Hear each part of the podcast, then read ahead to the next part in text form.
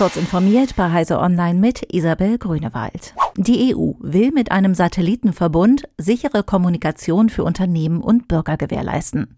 Unterhändler des EU-Parlaments und der Mitgliedstaaten einigten sich auf den Aufbau einer Satellitenkonstellation namens IRIS Hoch 2. Diese Abkürzung steht für Infrastructure for Resilience, Interconnection and Security by Satellites oder auf Deutsch Infrastruktur für Ausfallsicherheit, Vernetzung und Sicherheit durch Satelliten. Dafür sollen in den kommenden Jahren 2,4 Milliarden Euro aus dem EU-Haushalt kommen.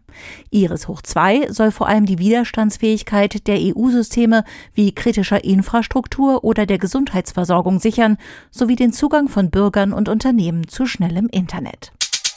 Der vom Anstieg des Meeresspiegels besonders bedrohte Inselstadt Tuvalu soll als erste digitale Nation der Welt online nachgebildet werden. Das hat Tuvalus Außenminister Simon Kofi anlässlich der Weltklimakonferenz mit einem eindrücklichen Video publik gemacht. Zwar könne das Schlimmste noch verhindert werden, wenn die Welt kooperiere, aber im Pazifik müsse man sich nun auf die schlimmsten Szenarien vorbereiten.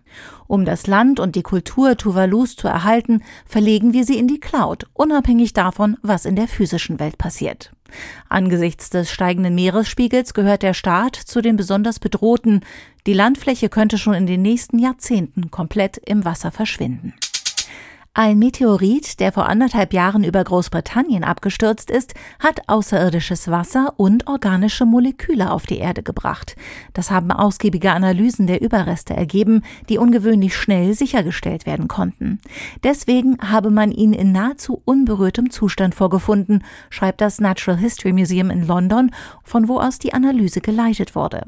Die Studie unterfüttert Theorien, denen zufolge kohlenstoffhaltige Asteroiden für die Entstehung des Lebens auf der Erde wichtig waren, weil sie diese Moleküle mit sich gebracht hätten. Sie haben sich einen neuen Rechner gekauft und scheuen sich, den alten einfach zu entsorgen? Gut so, denn ausrangierte Hardware, ob nun aus Privathaushalten oder aus Unternehmensbeständen, kann als Spende oft noch viel bewegen. Beispielsweise kann sie finanziell schlechter gestellten Menschen den Zugang zur digitalen Welt eröffnen, Geflüchteten als Kommunikationsmittel dienen oder Schülern die Teilnahme am Distanzunterricht ermöglichen.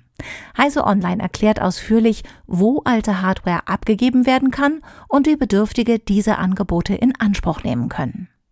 Diese und weitere aktuelle Nachrichten finden Sie ausführlich auf heise.de. Werbung Lust auf spannende IT-Projekte, die Deutschland weiterbringen? Dann gibt's in der Bundesdruckereigruppe die passenden Jobs. Als IT-Sicherheitsunternehmen des Bundes arbeiten wir an innovativen Lösungen für den digitalen Schutz des Landes. Immer mit dabei Teamzusammenhalt, Flexibilität und kreativer Freiraum. Klingt gut? Jetzt bewerben und in der Bundesdruckereigruppe richtig durchstarten. Alle Infos auf bdr.de slash karriere slash IT.